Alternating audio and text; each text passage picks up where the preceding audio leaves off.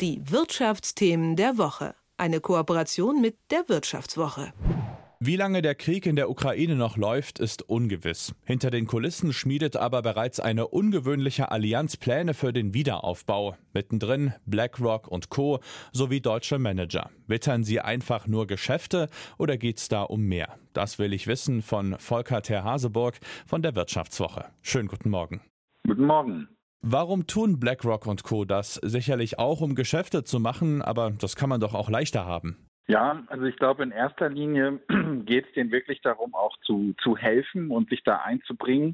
Das ist ja nun wirklich gerade das größte Problem, die, das größte Projekt, was hier gerade so im Raum steht. Und die wollen natürlich, indem sie sich da als nützlich erweisen oder als hilfreich erweisen, auch etwas für ihre Reputation tun. Das ist bestimmt das eine. Mhm. Aber das andere ist auch, das hat man gesehen, weil der Chef von BlackRock, also dem größten Vermögensverwalter der Welt, der ist auf dem Weltwirtschaftsforum in Davos aufgetreten. Da hat er gesagt, ihm geht es auch darum, sozusagen zu zeigen, dass Kapitalismus der große Sieger in diesem Krieg sein wird. Das hört sich mhm. natürlich aus deutscher Sicht erstmal ziemlich äh, komisch an, aber das scheint auch ein großes Motiv zu sein. Und, wie du richtig sagst, zum dritten Punkt, die wollen sich natürlich auch in Position bringen, um an Menschen kennenzulernen, die wichtig sind in der Ukraine und da an den Schaltstellen sitzen und dann letzten Endes, wenn der Krieg vorbei ist und man Investitionen tätigen kann, ganz vorne dabei zu sein. Mhm. Und von welcher Größenordnung an Kapitalbedarf reden wir denn da? Ja, das ist wirklich äh, eigentlich auch so ein bisschen eine Blackbox, ne? weil wir wissen, jede Rakete, die da in der Ukraine einschlägt, also jeder Angriff der lässt ja den Preis für den Wiederaufbau täglich steigen. Und haben das wirklich, der Krieg läuft noch, deswegen ist es ja eigentlich auch ein bisschen komisch, dass wir jetzt schon über den Wiederaufbau sprechen. Mhm. Aber ich denke, das ist total wichtig. Und die Schätzungen, die diesen äh, Wiederaufbau, Finanzbedarf so ein bisschen äh, abschätzen, die gehen bis zu 1,25 Billionen Euro beziehungsweise Dollar. Mhm. Und äh, hat man schon Ideen, woher das Geld kommen soll? Naja, also in erster Linie denkt man natürlich dann an die Hilfe von Staaten und internationalen Finanzorganisationen. Die sind bestimmt dabei, wenn es sozusagen darum geht, sozusagen das Startkapital zur Verfügung zu stellen. Mhm. In der nächsten Woche findet in London so eine Art äh, Geberkonferenz zum Wiederaufbau der Ukraine statt. Das ist ein ganz, ganz wichtiger Termin. Ähm, ich gehe davon aus, dass sich dann vielleicht schon einige Staaten da äußern, mit wie viel Geld sie dabei sind. Aber natürlich in einem weiteren Schritt, ähm, wir reden ja hier über gigantische Dimensionen von Finanzbedarf, ähm, wird auch gehofft oder ist, ist der Ansatz auch von Präsident Zelensky, dass äh, Unternehmen in die Ukraine kommen und dort investieren. Und wo Unternehmen sind, ja, da sind auch Privatanleger vielleicht irgendwann mit dabei, die dann auch versuchen wollen, am Auf, an einem möglichen Wirtschaftswunder der Ukraine, was dann kommen soll, nach Ende des Krieges zu profitieren. Mhm. Okay, Aufbau von Unternehmensstrukturen haben wir jetzt. In welche Bereiche soll denn noch investiert werden?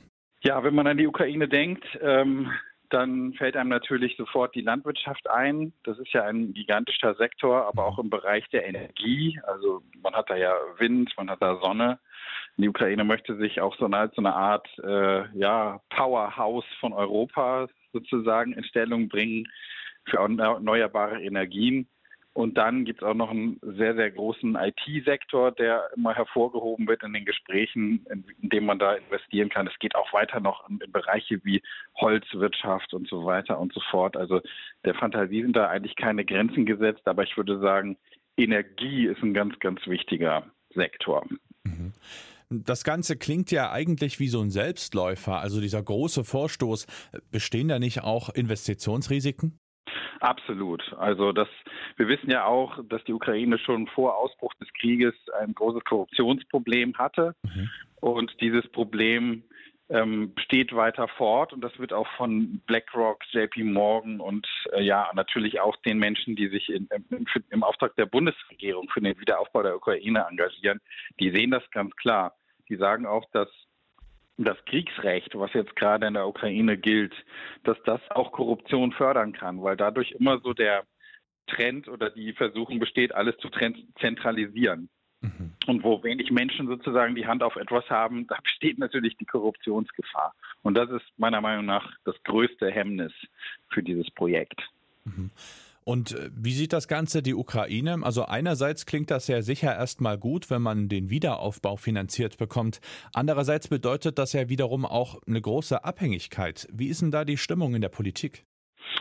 Ja, also ich glaube in erster Linie sehen sie, dass ihnen eigentlich gar nichts anderes übrig bleibt, weil sie selber diesen, diesen Finanzbedarf nicht stemmen können. Und deswegen sind sie in allererster Linie erstmal froh und machen selber so eine Art Roadshow mit, also das, um das Projekt zu unterstützen. Also man muss auch wissen, dass BlackRock und JP Morgan und äh, McKinsey und andere Unternehmen, die sich da zusammengeschlossen haben, dass die vom Wirtschaftsministerium offiziell engagiert worden sind und sozusagen das ist deren Ansprechpartner und die versuchen da schon auch sich mit in Stellung zu bringen, dass sie da in diesem Wiederaufbaufonds auch etwas zu sagen haben.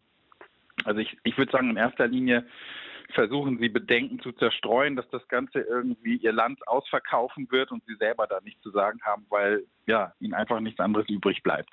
Abschließend interessiert mich mal noch deine Einschätzung. Wie realistisch ist es, dass solche Investitionsfonds zusammenkommen und dass man da im Zweifel als Privatperson auch anlegen kann? Ich halte das für sehr realistisch, weil es ist nun mal so, ähm, es, es hört sich jetzt ein bisschen pervers an. Wir sprechen hier über ein Land, in dem jeden Tag viele Menschen sterben und in dem mhm. jeden Tag sozusagen die Lebensgrundlage dieser Menschen weiter zerstört wird. Aber ich, ich finde es wichtig, dass man jetzt schon vorbereitet, wie man das Land wieder, wieder aufbauen soll. Mhm. Und in dem Moment, wo das passiert, ähm, werden, äh, wird in diese Wirtschaft dieses Landes wird investiert. Das kann man ja auch am Beispiel von Deutschland sehen, am Marshallplan, der Deutschland nach dem Zweiten Weltkrieg sozusagen mit das Wirtschaftswunder ermöglicht hat, was wir das dann hatten. Mhm. Und natürlich ähm, kann man da daran dann auch als Privatperson, als Anleger, als Investor, ob nun klein oder groß, äh, profitieren. Die Einschätzung von Volker Terhaseborg von der Wirtschaftswoche. Vielen Dank. Sehr gerne. Die Wirtschaftsthemen der Woche. Eine Kooperation mit der Wirtschaftswoche.